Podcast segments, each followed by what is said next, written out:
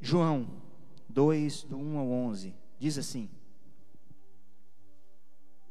No terceiro dia, houve um casamento em Caná da Galileia. A mãe de Jesus estava ali. Jesus e seus discípulos também haviam sido convidados para o casamento. Tendo acabado o vinho, a mãe de Jesus lhe disse: Eles não têm mais vinho. Respondeu Jesus: Que temos nós em comum, mulher? A minha hora ainda não chegou. Sua mãe disse aos serviçais: Gravem bem essa frase. Façam tudo o que ele lhes mandar. Ali perto haviam seis potes de pedra do tipo usado pelos judeus para as purificações cerimoniais. Em cada pote cabia entre 80 e 120 litros. Disse Jesus aos serviçais: Encham os potes de água. E os encheram até a borda. Então lhe disse: Agora levem um pouco do vinho ao encarregado da festa. Eles assim o fizeram. E o encarregado da festa provou a água que fora transformada em vinho, sem saber de onde viera, embora o soubesse os serviçais que haviam tirado a água. Então chamou o noivo e disse: Todos servem o melhor vinho, e depois que os convidados já beberam bastante, o vinho inferior é servido. Mas você guardou o melhor até agora. Este sinal miraculoso em Caná da Galileia foi o primeiro que Jesus realizou. Revelou assim a sua glória e os seus discípulos creram nele. Podem tomar os assentos. É bom estar mais uma vez aqui, apesar do momento de restrição, menos pessoas, às vezes a frequência nossa também é menor, né? a gente dá espaço, dá vez para outras pessoas estarem aqui.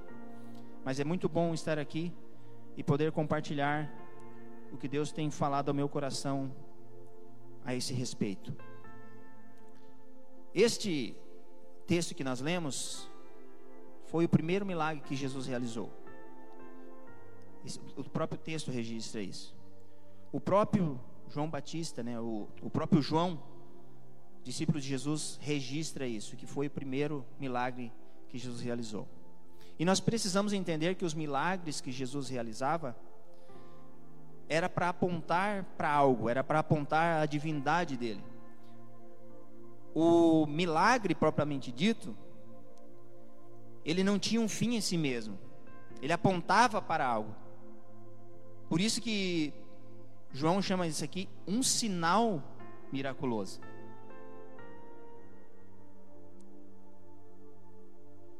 Eu ouvi um grande pregador uma vez falando sobre isso e eu achei muito interessante essa analogia de que quando nós estamos indo a um hospital, uma clínica, e a gente vê uma plaquinha dizendo hospital a 300 metros, a 500 metros, não é nesse sinal que a gente para, porque ali não tem a solução para o nosso problema. Ali é só um sinal, é só um indicativo de onde tem a solução. E esse milagre realizado aqui, e todos os demais realizados, e todos o que você tenha presenciado, eu presenciei muitos. Eu fui alvo de milagres. O meu braço era mirrado, hoje eu estico o meu braço. Eu recebi tantas bênçãos do Senhor que poderia contar aqui muitas delas. Mas todos esses sinais indicam e mostram para alguém que é o Todo-Poderoso e que quer muito mais do que operar um milagre. Ele quer ter um relacionamento com você e comigo.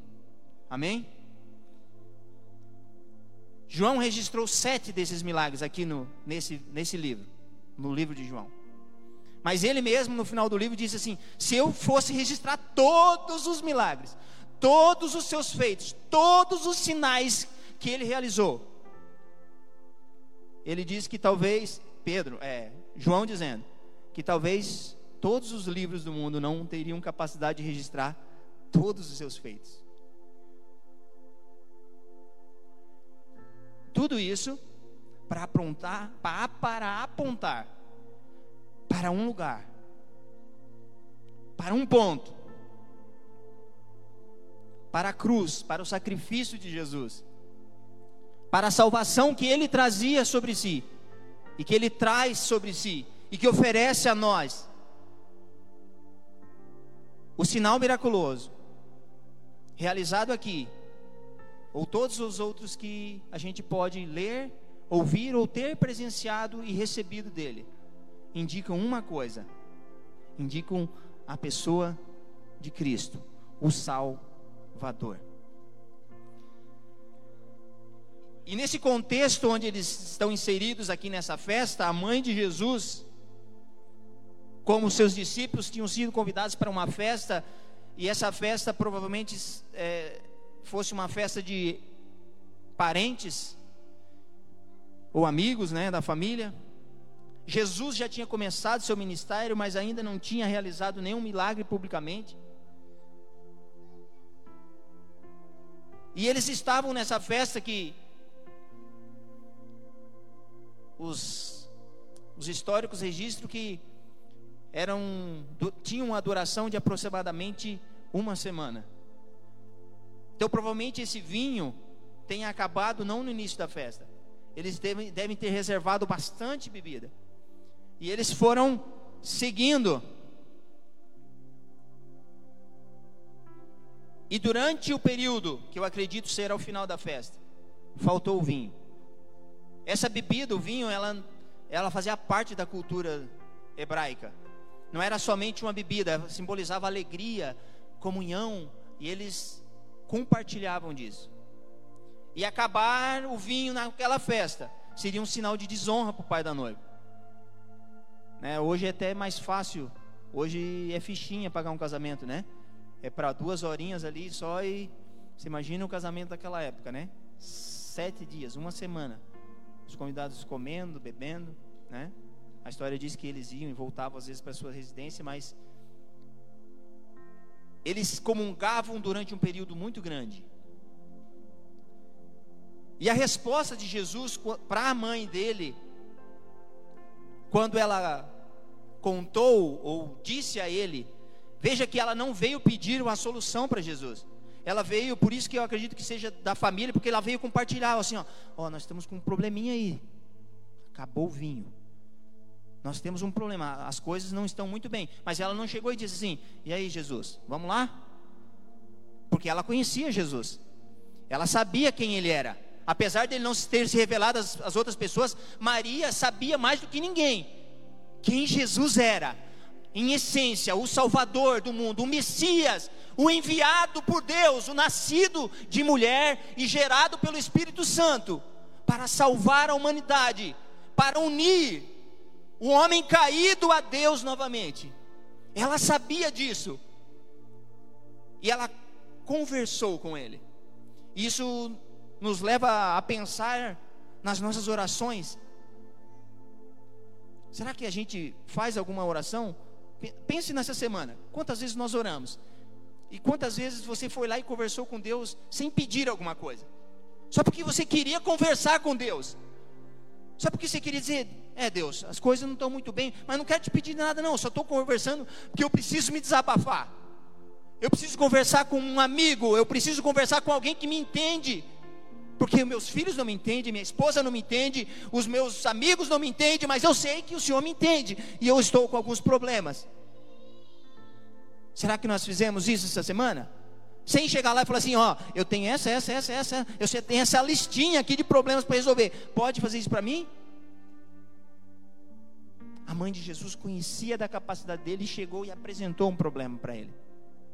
E ele, com carinho, disse: A minha hora não chegou. Porque parece, no contexto ali, que, que, que Maria queria, de alguma forma, exercer essa. É, uma não uma autoridade, mas induzir que ele fizesse alguma coisa, porque ela sabendo daquilo. Ela falou: Ele, calma aí, ainda não chegou a minha hora. Então quer dizer que tem a hora que ele faz, e nem sempre é a hora que eu quero, e nem sempre é a hora que eu desejo. E eu diria que quase sempre ou quase todas as coisas que eu quero não é no tempo que eu quero. Porque a palavra de Deus nos diz que enganoso é o coração do homem. A gente se engana. Mas alguma coisa dentro da resposta de Jesus fez com que Maria estivesse convencida de que ele faria algo. E antes dela falar com ninguém mais, ela foi lá e falou com os serviçais, com os serventes, com quem servia a bebida. E ela falou uma frase que impactou, dentro desse texto, me impactou muito. Ele disse, ou ela disse: façam tudo o que ele mandar. Façam tudo o que ele mandar. Ele tem um cronograma, gente. Meus irmãos, ele tem uma agenda, ele tem um propósito, ele tem um caminho para nós. Precisamos ouvir e fazer tudo o que ele mandar. Note bem, tudo, não é parcial. Ah, não, isso eu quero fazer, mas isso aqui, eu acho que, isso aqui acho que não é legal, não. Eu até concordo com isso, mas com isso aqui, eu acho que não. Vou, vamos seguir por esse caminho alternativo. Não, ele está dizendo: façam tudo, tudo, tudo que ele mandar. Nós precisamos obedecê-lo. E com base nessa frase, façam tudo o que ele mandar. Eu fui buscar algumas referências bíblicas e eu quero compartilhar algumas coisas que ele nos mandou fazer, que ele nos incentivou a fazer, que ele nos pediu para fazer, que ele nos orienta a fazer. E se nós assim o fizermos, nós teremos a nossa alegria restaurada. Nós teremos a bênção de Deus aqui e mais do que isso, que é o importante, nós teremos a vida eterna ao seu lado. E vamos começar pelo começo? Logo em seguida, no livro de João mesmo, no capítulo 3, já é registrado o encontro com Nicodemos. E a primeira coisa que eu digo a vocês nessa noite, que eu transmito a vocês, que Jesus disse: que é necessário nós nascermos de novo. É necessário nós nascermos de novo. No encontro que ele teve com Nicodemos, ele esclarece muito bem isso, que é necessário nascer de novo para ver o reino de Deus. O chamado de Deus é: me conheça que eu vou transformar você. E conhecereis a verdade, ele mesmo dizendo, e conhecereis a verdade. Que verdade é essa? É ele mesmo. E a verdade vos libertará. Libertará do pecado, libertará da vida eterna longe dele. Conhecerão a verdade. O objetivo desse novo nascimento é que nós vivamos a eternidade com Ele. Façam tudo o que Ele mandar. Tudo. Enquanto eu estava preparando essa mensagem, agora no dia 25, as crianças, a gente tem duas crianças, então a gente organiza as coisas, coloca eles dormir, para depois você poder dar uma estudada, poder fazer alguma coisa, porque durante o dia seis, seis e pouco da manhã eles acordam e tirando a sonequinha da Manuela, o restante é dia cheio, trabalhando. E nós colocamos as crianças dormirem e eu fui estudar um pouco e eu estava lendo sobre isso, sobre nascer de novo e lendo alguma coisa sobre Deus reinar em nós e o domínio dele sobre nós, e de repente eu ouço o Gustavo falando no quarto: Papai, mamãe, Jesus falou comigo. Aí eu falei: Oi, filho. Ele, papai, mamãe, Jesus falou comigo. E a Isa estava mexendo numa outra coisa, não ouviu, e eu fui até o quarto. Eu falei: Ah, Jesus falou contigo? Ele: É, eu estava orando e Jesus falou comigo. A gente incentiva ele a orar e a gente ora com ele antes de dormir. E a Isa colocou, orou com ele, colocou ele dormir e saiu e ele continuou orando. Ele tem três anos. E eu chamei a Isa naquele momento e falei: Isa, vem aqui que o Gustavo disse que Jesus falou com ele. E a gente sentou, ajoelhamos junto e falamos: Filho, e o que, que Jesus falou contigo? Ele falou que quer morar no meu coração.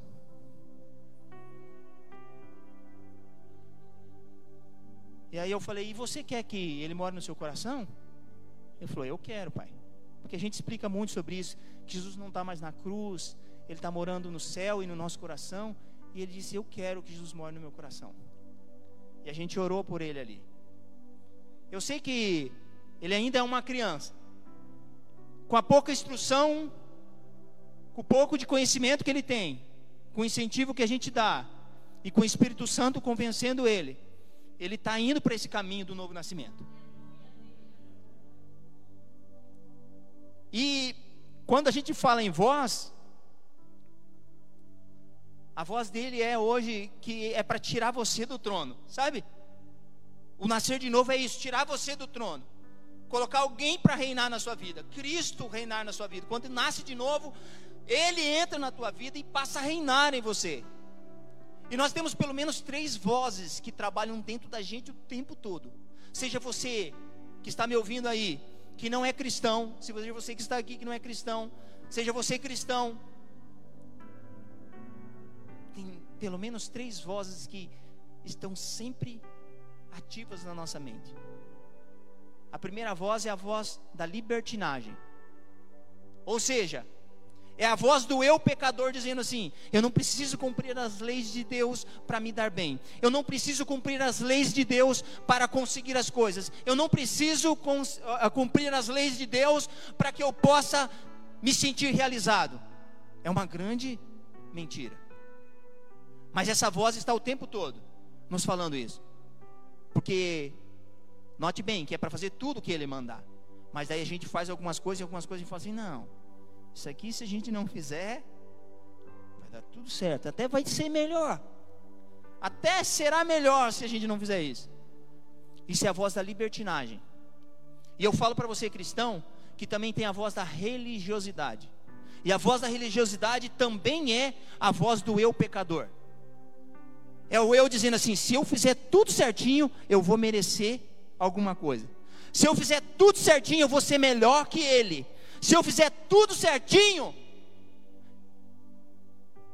eu serei visto com bons olhos por Deus, pelas pessoas. Essa é uma voz do eu pecador. Agora tem uma terceira voz que fala ao nosso coração, que é a voz de Jesus. E essa é o incentivo hoje de nós seguirmos tudo que ele falar. E a voz de Cristo está dizendo assim: que é necessário que eu nasça de novo, que é necessário que ele reine, que ele quer reinar em nós, que ele quer nos governar, que ele não quer que a gente viva para os prazeres dessa carne, para viver para os prazeres desse mundo, mas que Ele quer que a gente viva a eternidade com Ele, e que para que isso aconteça, nós temos que seguir o que Ele nos manda, nascer de novo, rejeitar esse mundo, rejeitar as nossas vontades, os nossos desejos, os nossos projetos, e não é muito fácil isso, não, eu diria que não é nada fácil. Por isso nós precisamos da auxílio e da ajuda do Espírito Santo para isso. Note bem o que ele diz não se turbe o vosso coração. Credes em Deus, credes também em mim. Na casa de meu pai há muitas moradas. Credes em Deus, credes também em mim. Siga o que eu estou falando. Nasça de novo, Nicodemos. Nasça de novo, meu irmão. Esse é o primeiro chamado. Para nós sairmos do trono Deixe Cristo governar você. Destrone o eu pecador. Destrone o eu que é dominado pela libertinagem, que é, liberdade, é dominado pela religiosidade, destrone esse. E coloque Cristo para reinar na sua vida. E faça tudo o que ele mandar. Porque todos os dias, consciente ou inconscientemente, nós decidimos em. Nós. Houve um erro grave aqui. Inconsciente ou consciente, nós decidimos, nós servimos, ouvimos, seguimos, nós tomamos essas decisões todos os dias e nós precisamos, nós precisamos de fazer tudo o que Ele mandar. Uma outra coisa que Ele nos manda fazer é tenha um bom ânimo. João, mesmo escritor, no capítulo 16, e o verso de número 33 diz assim, ó: Eu disse essas coisas para que em mim vocês tenham paz. Nesse mundo vocês terão aflições. Contudo, tenham ânimo. Eu venci o mundo. Jesus está fazendo uma chamada para nós para confiança. Ele não está prometendo vida boa para nós sem dificuldades. Não, não, não. Não é isso que Jesus está prometendo. Jesus está dizendo que nós vamos ter aflições, sim. Mas ele diz: tenha um bom ânimo. Eu venci o mundo, tenham coragem. Ânimo fala de espírito, de alma vivente, de algo ativo. E nós precisamos disso. Neemias referencia dizendo assim: a alegria do Senhor a alegria do Senhor é a nossa força. Não é o conselho do ímpio, não é um show de humor, é a alegria do Senhor que é a nossa força. Está aflito? Confie que Ele tudo vai fazer. Confie, se está aflito, confie, faça tudo o que Ele disser. Porque todo o que é nascido de Deus vence o mundo, e esta é a vitória que vence o mundo: a nossa fé. A nossa fé. Tenha um bom ânimo, querido. A fé fala dessa fidelidade do que ele diz, seguir, ser fiel ao que ele diz, ser fiel ao que ele está dizendo. Os serventes não questionaram o que ele pediu para fazer. Foi pedido para pegar os potes. Eles foram lá e pegaram os potes, colocaram água. Daqui a pouco Jesus manda lá eles pegarem uma água e levarem essa água transformada em vinho lá para o chefe que estava organizando tudo aquilo. Às vezes, as ordens que ele nos dá, ou que ele nos dará, não farão sentido. Porque não faz sentido colocar água num pote de purificação para transformar água em vinho. Isso não é comum. Isso não é a realidade. Isso não é o corriqueiro da nossa vida. Note bem que quando ele encontrou com a viúva de Naim, estavam caminhando, estavam indo enterrar o menino, o moço, que era a esperança dela. Ela já era viúva. Ela só tinha um filho que estava morto. Todo o amparo dela estava sendo colocado numa tumba. E Jesus chega e fala uma coisa surpreendente, uma coisa que não faz sentido algum. Diz assim: Não chore. É surreal isso. É surreal. Você ouvir de Jesus dizendo não chore, se você está enterrando a tua única esperança. Se todas as esperanças já se esvaíram, a aflição tomou conta de ti, ele chega e fala assim: não chore. E se ele diz não chore, não chore, porque é para nós fazermos tudo, tudo, não parcialmente, tudo o que ele nos disser. Numa outra passagem, quando ele, a filha de Jairo, aquele principal do sinagoga ali, morreu, quando chegaram com a notícia para ele, Jesus falou para ele assim: ó, não tenha medo.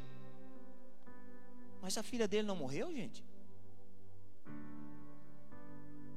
Às vezes o que Jesus falar para nós não faz sentido.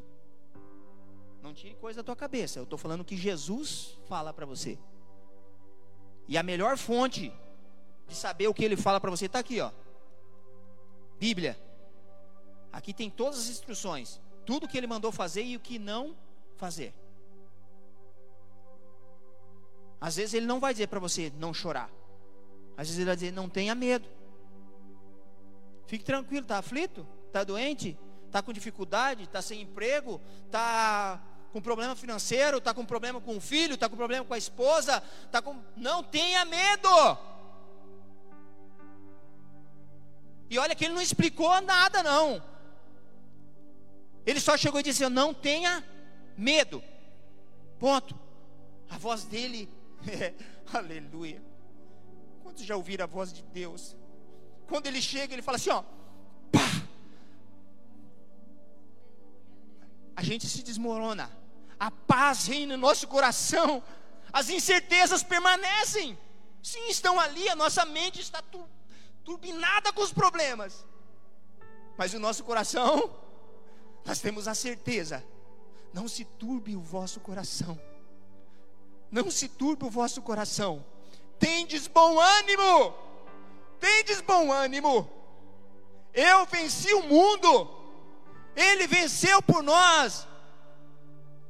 Eu queria muito te dizer que hoje findaria o teu problema, mas eu não posso dizer isso. O que eu posso dizer é afirmar que se ele disser para você hoje, não chore, não tenha medo, mesmo que você permaneça nessa aflição, mesmo que você permaneça nesse problema, você terá a paz reinando em ti. Aleluia!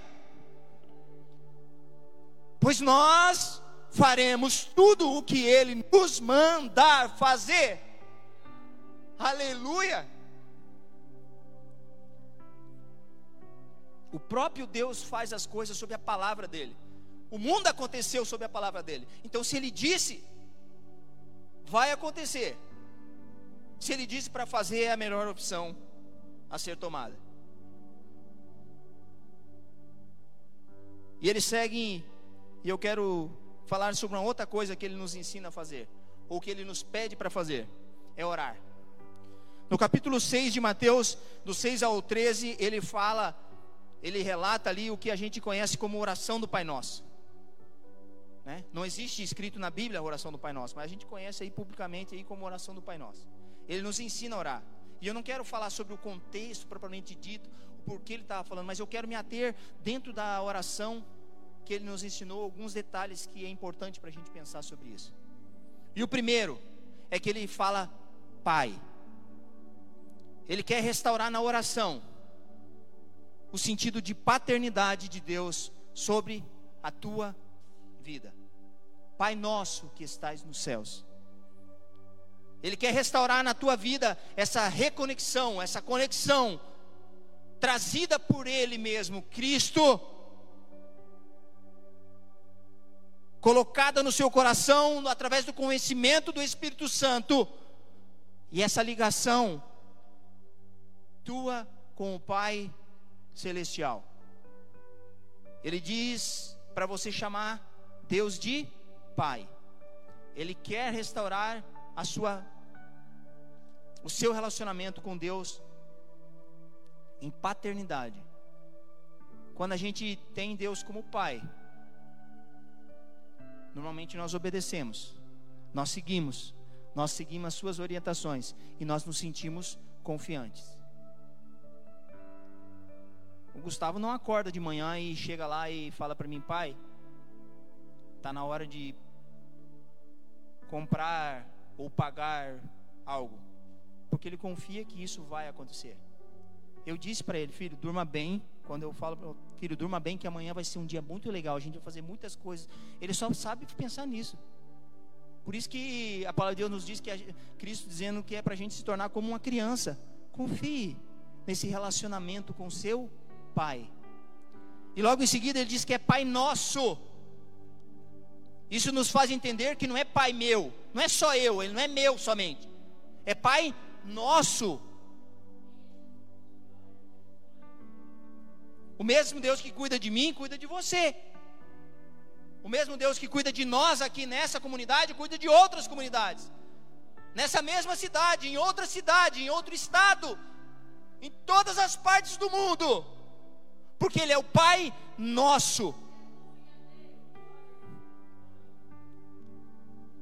Por isso as minhas orações, a gente tem que entender que Ele está dizendo assim, que as nossas orações não devem ser egoístas. Ele é o Pai nosso. E aí eu oro pelo meu irmão, eu abençoo o meu irmão, eu preocupo com o meu irmão. E aí eu não fico meia hora, 15 minutos, duas horas falando, Deus, eu quero, eu quero, eu quero, eu quero. Fala, Deus, abençoa aquele meu irmão. Aquele está com dificuldade, ele precisa de muitas coisas. Cristo está nos incentivando a orar um pelos outros, porque o Pai é nosso. O Pai não é meu. As crianças têm isso, né? As crianças o, Gustavo ele tem ciúme. De repente eu estou brincando com a Manuela, ele vem se enfia na frente e quer tirar foto na frente, por quê? Porque ele está achando que, porque eu estou cuidando da Manuela, eu não sou mais pai dele. E às vezes a gente é mais ou menos desse jeito. Quando você vê alguém sendo abençoado, você já fica perturbado e preocupado. Por que, que ele está sendo abençoado e eu não estou sendo abençoado? Ei, não tenha medo. Não chore. A aflição vai passar, mas o pai não é meu. O Pai não é teu, o Pai é nosso. Aleluia. Ore um pelos outros. Jesus está nos incentivando a fazer isso. E seja feita a sua vontade. O pão nosso de cada dia nos dai hoje. Ele não só nos ensina que nós temos um pastor, mas que nós devemos orar todos os dias. Por isso que ele ora: o pão nosso de cada dia nos dai hoje. A gente ora, ele está incentivando a gente a orar um dia e amanhã orar de novo, porque ele, ele pediu o pão para quando? O pão de cada dia, então eu oro. E aí a gente é ganancioso. A gente quer muito mais do que a gente precisa. A gente quer sempre mais. Não, mas está tudo. Não, não, não. Eu estou preocupado com o dia de amanhã. Eu estou preocupado com o dia de amanhã. Mas eu tenho, eu tenho, mas é pouco. Eu tenho, mas não é o suficiente. E ele está dizendo: Ei, O pão nosso de cada dia nos dai hoje. A tua porção diária, a tua porção estabelecida. Lembra que eu falei? Ele tem o controle de todas as coisas. Ele tem um cronograma. Ele não perdeu o controle de nada. Por mais que eu e você pensemos isso, o pão nosso de cada dia ele nos dará hoje. E amanhã, Sandro, amanhã eu vou orar de novo porque a minha porção será amanhã, pois a minha porção é o Senhor, não são as coisas. Por isso o salmista Davi disse: O Senhor é meu pastor, de nada terei falta, não me falta Ele, em qualquer circunstância Ele estará comigo. Aleluia! Glórias a Ele para todo sempre. Aleluia! E ele segue dizendo: perdoa-nos, assim como nós perdoamos. Ele está nos incentivando a perdoar, meus irmãos. Perdoar não é algo que você dá para ninguém, não. O perdão não é algo que você dá para alguém. O perdão é, que, é algo que você transmite. Porque você foi perdoado, você transmite o amor e o perdão que Ele te deu. E aí você está negando para as pessoas o perdão, você não tem que dar nada teu. O perdão não é teu, não é algo teu, é algo que Ele derramou sobre você. E não importa qual é a circunstância, Ele disse é para perdoar. Tanto é que logo em seguida, no, no, no, livro de Mateus, ele diz assim: ó, Pois se perdoarem as ofensas do outro, o Pai Celestial também lhes perdoará. Mas se não perdoarem uns aos outros, o Pai Celestial não lhes perdoará as vossas ofensas. É condicional. Eu perdoo porque eu recebi de Deus. Eu nego perdão. Ele está dizendo, ó, eu, Deus não vai te perdoar, não. E eu não estou dizendo isso, não. Ah, não, Santo, está apontando isso para mim. Não, não estou apontando. O próprio Jesus, ele diz que é para nós seguirmos o que ele fala, não é? Ele está dizendo, perdoe. Ele falou, se não perdoar, o Pai do céu lá também não perdoa, não. É condicional. Não fique segurando, meu irmão, aquilo que Deus te deu. Não fique magoado com esse rancor, com essa dificuldade de viver. Libere o perdão às outras pessoas, assim como você também recebeu o perdão de Deus. Livra-nos do mal. Fala de uma oração que antecipa o mal. Às vezes a gente quer orar quando o mal já chegou. Ele está dizendo: livra-nos do mal. Ore todos os dias, querido. Deus, guarda-nos. Livra minha família. Livra o meu lar. Livra minha casa. Protege-nos. Pai, muitos confiam em carros e cavalos. Muitos confiam em poderes terrestres. Em coisas que já estão planejadas, mas nós confiamos, nós declaramos a nossa dependência do Senhor. Livra-nos do mal. Ame. Ele nos chama e nos incentiva a amar. Faça tudo o que ele mandou. Ele está dizendo: amem uns aos outros. Quando ele foi, o Willi já citou esse, essa passagem bíblica hoje. Quando ele foi questionado por um mestre na sinagoga, dizem: qual é o maior mandamento? Ele diz assim: ó, e disse-lhe Jesus: Amarás o Senhor teu Deus de todo o seu coração, de toda a sua alma, de todo o seu pensamento. Este é o primeiro grande mandamento. E o segundo, semelhante a este, é: amarás o teu próximo como a ti mesmo.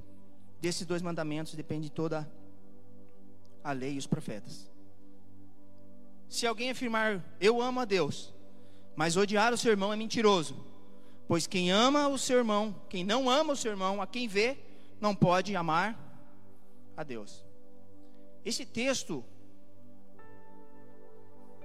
me deixou por muito tempo pensativo e eu não conseguia entender isso e eu não conseguia compreender. Como que Deus mandava eu amar como a mim mesmo? Porque parece que as coisas não fecham. Porque eu tenho uma forma de amar. Eu, eu fui tratado de uma forma, cada um foi tratado de uma forma aqui. Cada um viveu experiências diferentes. E amar os outros como a nós mesmos, talvez eu nem me ame. Ou a forma que eu me amo não é compatível com o amor que eu deva expressar com os irmãos, com as outras pessoas. Isso me constrangia. Eu falava, Deus, como vou amar as pessoas como a mim mesmo, se às vezes eu percebo que parece que nem eu mesmo me amo e não sei nem bem certo definir isso tudo. Daí eu fui lendo a Bíblia e aí eu encontrei uma coisa que mudou a minha maneira de pensar e ouvir e enxergar o amor. João 13, 34 nos diz assim: ó, Jesus, um pouquinho antes dele ir aos céus, estava lá conversando com seus discípulos, falando com Pedro, aquela coisa toda, e ele diz assim: ó, aos discípulos: Um novo mandamento vos dou. Um novo mandamento vos dou que vos ameis uns aos outros. Mas isso já não está lá escrito? Vos ameis uns aos outros? Já estava lá, falei, não, isso aí não é novo. Qual é o novo dele aqui? Como eu vos amei a vós, que também vos amem uns aos outros. Jesus, quando ele falou lá em cima, ele só estava citando as leis. Ele só estava citando lá o que as leis diziam. Ó, a lei diz que porque o, o, mestre da lei perguntou o que, que a lei fala sobre isso. Ele falou: amarás, o teu, amarás o teu, teu Deus sobre todas as coisas e o próximo como a ti mesmo. Mas ele veio reforçar, ele falou assim: ó, e eu venho para dar um upzinho ainda. Eu digo que não é para amar como você ama, como você se ama, é para amar as pessoas como eu amei vocês. Aí muda todo o sentido da palavra. Aí muda todo o sentido das coisas. Aí você passa a amar as pessoas sem esperar dela um retorno. Aí você passa a amar as pessoas sabendo que ela não merece ser amada. Porque quando eu eu fui criado assim, ó, cuide bem daquele que te cuida bem. Essa, essa, esse é o amor que eu aprendi. Mas se ele não está te dando bem, deixa ele para lá, viva a tua vida. E Jesus está dizendo: não. Ame as pessoas como eu amo vocês e eu vou atrás de vocês, e vocês se viram de mim, e eu vou atrás de vocês, eu digo eu amo vocês, mas vocês não me querem, mas eu amo vocês. E aí a gente vai insistir com as pessoas. A Isa tem um projeto aí de repente está no forno, de repente nos dias saia. E eu esses dias estava conversando com ela, falei, eu não entendo, não compreendo é, essa vontade de fazer isso, porque esse aí não é um amor que a gente aprendeu e não, projeto constrangendo em amor. E eu falei, parece que é incompreensível. Eu falei, eu preciso orar mais para Deus me, me, ensinar mais. E eu vou para esse texto e ele fala assim: Ei, ame as pessoas. Ame as pessoas como eu amo vocês. Incondicionalmente. Não tem condição. Não tem ser bonzinho. Não tem ser amigo. Muda o sentido da palavra de amor. Amem uns aos outros assim como eu vos amei. E a última, para concluir. Seja um discípulo de Jesus. Ele chama você para ser um discípulo dele. Para você nascer de novo. Para você ter bom ânimo. Para você amar. Para você orar e para você proclamar o reino dele. A ordem dele é essa, é bem clara. Espalhar as boas novas de salvação, ensinar as pessoas a guardar os mandamentos. Os serventes, que eu falei até agora aqui, foram os agentes abençoadores daquele casal, daquela família, daquelas pessoas que estavam lá. Note bem que não foi o dono da festa, não foi o chefe da festa que mudou toda aquela festa. Aquela festa estava fadada ao fracasso. Por que, que isso não aconteceu? Porque existiu alguém que se encontrou com Jesus, os serventes. E quando Jesus falou assim: pegue a, os, os odres, pega os, os potes, eles foram lá e pegaram. Coloque a água, eles foram lá e colocaram. Pegue a água e sirva ao mestre. Ele foi lá e pegou. Eu e você somos os agentes que depois de estarmos com Ele, seremos os agentes implantadores do reino de Deus aqui na terra. E Ele nos chama para isso.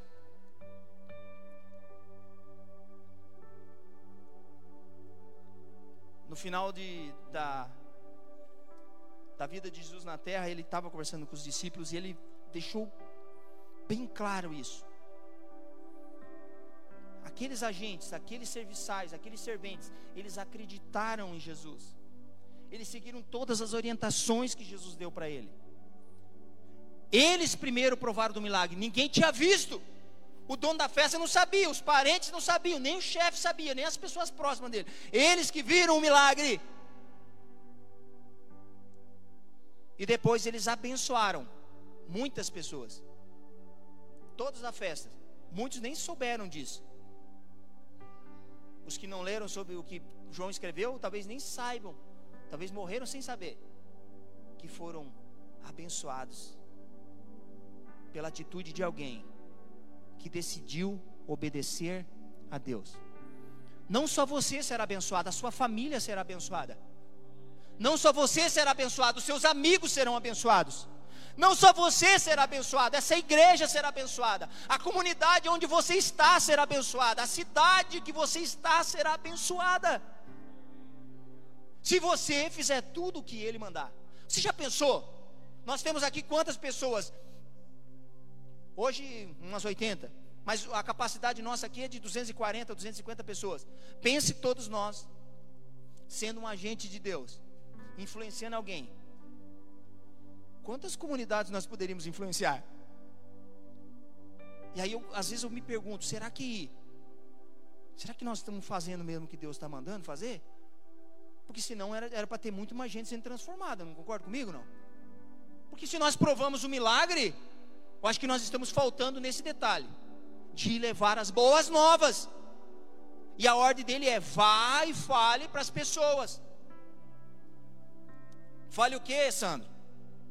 Josué no capítulo 24, 17 diz assim: ó, Porque o Senhor é o nosso Deus, Ele é o que nos fez subir a nós e aos nossos pais da terra do Egito, da casa da servidão. Ele nos libertou desse pecado, da casa da servidão. E o que tem feito esses grandes sinais aos nossos olhos, Ele nos guardou todo o caminho que andamos, e entre todos os povos pelo qual passamos.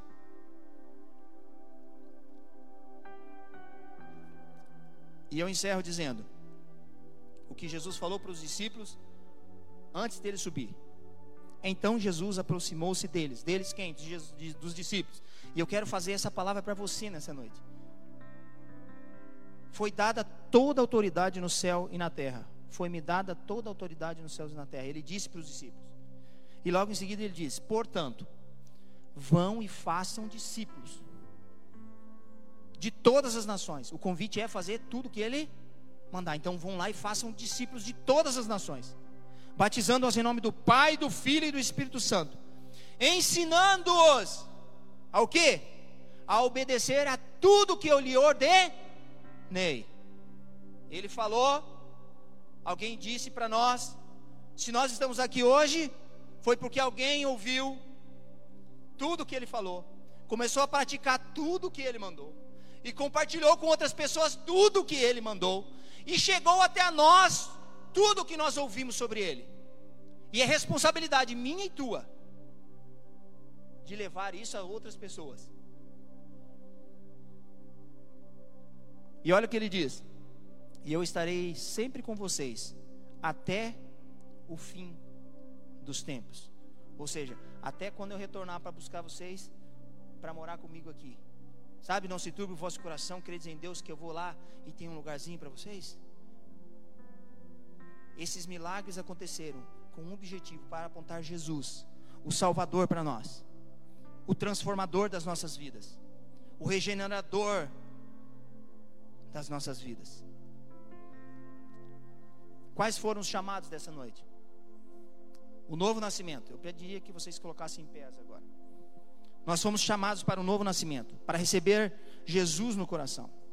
A Bíblia nos fala que aquele que confessar com a sua boca que Jesus é o Senhor e crer em seu coração que Deus o ressuscitou dentre os mortos, será salvo. E eu reforço esse chamado. A você que está aqui, presente nessa, nessa casa, nesse local, que ainda não confessou Jesus como seu Salvador, e você gostaria de fazer isso, eu pediria que você fizesse um sinal. E a você que está me assistindo aí, ao vivo ou talvez em data posterior, se você quiser aceitar a Cristo como Salvador, sinalize aí. Eu gostaria que o Dani, alguém que estivesse lá acompanhando a live, o Gilmar, se tiver alguém positivando ali aceitar a Cristo como Salvador, nós iríamos orar por eles. Você que está aí nos assistindo e quer confessar publicamente que Jesus é o teu Senhor e Salvador, faça isso, sinalize isso. E a você que está aqui, também pode sinalizar. Eu não sei, nas apresentações aqui, eu não vi ninguém é, que não fosse cristão. Mas se você é ainda assim, é alguém que está aqui, está distante de Deus, se virou as costas para Deus e quer voltar aos caminhos do Senhor, sinalize de alguma forma e nós já vamos orar por você. E eu quero também orar por você, para que você tenha ânimo você que está aflito aí, saiba: no mundo vocês terão aflições. Ele não disse que não vai ter, ele disse: tereis aflições, mas tem de bom ânimo. Ele venceu o mundo. Tenha fé, acredite. Não importa qual seja a sua aflição, doença, depressão, ansiedade, falta de carinho, de amor, de companheirismo, não importa. De afeto, de amizade, não importa. Dificuldade financeira, não importa. O chamado dele é: tenha bom ânimo, tenha paz. E nós vamos orar por você também. E a hora que nós vamos orar, sinalize a mão no seu coração como um gesto de que quer viver isso. Quer viver esse chamado de ter bom ânimo nele. Ore. Reconheça a paternidade de Deus sobre a tua vida hoje. Sairá um peso muito grande dos teus ombros. Porque quando nós reconhecemos Ele como Pai, nós passamos a viver bem tranquilo. Porque nós sabemos que Ele cuida de nós. Perdoe. Tome a decisão de perdoar. Perdoar. Primeiro, perdoe a si próprio. Porque às vezes a gente comete alguns erros e, e não se perdoa. Perdoe a si mesmo, primeiramente. E perdoe também as pessoas que te ofenderam que te prejudicaram, não seja qual, seja qual for a ação que te fizeram. Ou deixaram de fazer, porque às vezes você está magoado porque alguém deixou de fazer alguma coisa para você. Perdoe. Entregue a Ele diante do altar de Deus hoje transmita a ele, a essa pessoa, saia daqui e vá hoje mesmo, segunda-feira, o próximo dia que puder, vai lá e abraça essa pessoa e peça perdão a ela. Se você não pode ir, ir abraçar, ligue para ela e declare o perdão de Deus na tua vida para ela também. Eu queria que você aceitasse o convite de sair daqui como verdadeiramente um discípulo de Jesus assumindo o compromisso não de só ser um discípulo, mas de ser um discipulador, de fazer conhecido às nações tudo aquilo que você tem aprendido e vivido em Deus para Ele aqui na terra. Tem alguém que aceitou Jesus aí, mano? Não. Tem alguém aqui que nessa nave que ainda não aceitou Jesus, que quer declarar publicamente isso? Não temos ninguém. Então nós vamos orar e encerrar. E você que está aflito, não importa a sua aflição, querido. Se é doença, ele pode sarar. Seja qual for a tua dificuldade, ele está aqui. E ele quer que você faça tudo o que ele mandar. Essa não é uma palavra para ser vivida aqui hoje, querido tirando as decisões que você terá que fazer aqui agora, não é uma palavra para você viver aqui hoje. É uma palavra para você viver na segunda, na terça, na quarta, para viver todos os dias essa palavra, seguindo o que Ele te pediu para fazer. Que na segunda, na terça, essa palavra ecoe na sua mente. Faça tudo o que Ele mandar. E as suas decisões, Sandro, eu vou tomar algumas decisões. O que, que eu vou fazer? Vai lá, ore, leia a palavra de Deus e faça o que Ele disser para fazer. Sandro, eu tenho umas decisões essa semana para fazer na minha vida. Vai lá e ore, leia a palavra de Deus, busque nele, busque aconselhamento em pessoas que possam te orientar, mas vai lá e faça tudo o que ele te mandar fazer. Aleluia. Curva sua cabeça, feche seus olhos e oremos. Pai nosso, Tu és o nosso Deus. Tu tens se revelado a nós, Senhor, com sinais que apontam para o teu filho Jesus, que morreu por nós, que se sacrificou, veio ao mundo e nos ofertou a sua vida para a reconciliação. E nós nos voltamos a ti agora, Senhor. Nós nos colocamos diante de ti, Senhor, como filhos teus Nosso coração está aflito, Senhor. Nós estamos num momento de pandemia, momento de incertezas. Muitos têm faltado emprego. Muitos estão adoecidos, doentes espiritualmente, adoecidos fisicamente, psicologicamente. Muitos não têm emprego, Senhor. Muitos essa semana não têm o dinheiro para pagar o aluguel. Muitos estão aqui aflitos, ó Deus, vieram para te adorar e muitos deles não puderam nem dizer o quanto te amavam ou que te amam, porque o seu coração está muito aflito. Nós oramos por eles agora, Pai. Assim como o Senhor nos ensinou, porque o Senhor é um Pai nosso. O Senhor se envolve conosco e o Senhor nos faz triunfar sobre as dificuldades. Fortaleça-nos na força do teu poder Pois a fé, Senhor, que vence, a fé é quem vence o mundo, Senhor. E nós venceremos em Ti.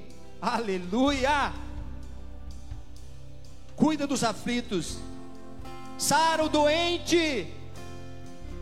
Fortaleça, Senhor, aquele que está sem força para caminhar. Levante aquele que está caído. Oh, aleluia! Vem sobre nós com teu espírito e ajuda-nos no convencimento do que precisamos mudar. Ajuda-nos a perdoar, Senhor, e perdoa-nos, porque nós erramos, nós somos limitados, nós somos errantes. As coisas que nós queremos fazer, nós não fazemos, as coisas que nós não queremos fazer, quando percebemos, nós já fizemos. Ajuda-nos, pelo teu amor, pela tua misericórdia, alcança-nos pois as tuas misericórdias são a causa de não sermos consumidos. Oh, aleluia! Aleluia! Que possamos reconhecer este amor e amar os nossos irmãos, ó Deus, conforme o Senhor nos ensinou a amar, revelando-se a eles em amor através da dedicação, da comunhão, da ajuda. Deus, talvez alguém entrou aqui, Senhor, já acabou o vinho, a tristeza reina em seu coração. Talvez alguém está em casa ao ponto de tirar a sua própria vida. Vá de encontro a essa pessoa agora. Ora, Deus, o teu Espírito Santo que convence o homem do pecado, da justiça e do juízo, vai lá e convença essa pessoa agora a se voltar a Cristo, o Redentor, o Cristo vivo, transformador, aleluia. Visita Ele agora, visita essa pessoa agora. Nós oramos, Senhor, para que a tua palavra ache guarida em nossos corações, não caia na beira da estrada, caia em terreno fértil, e que essa semana seja produtiva, Senhor. Muitos frutos gerados por essa palavra possam estar nas nossas vidas, nos nossos corações, nas nossas palavras, nos nossos gestos, nas nossas decisões. Pois tudo o que nós queremos fazer, Senhor, é fazer o que o Senhor nos manda. E nós não queremos, ó Pai, fazer e cumprir parcialmente aquilo que nos tens mandado. Faça-nos discípulos teus, ó Pai. E ajuda-nos, porque a nossa decisão é hoje que nós faremos tudo o que o Senhor nos mandar. Obrigado, Deus. Em nome do teu filho Jesus, nós oramos agradecidos. Amém e amém, Senhor.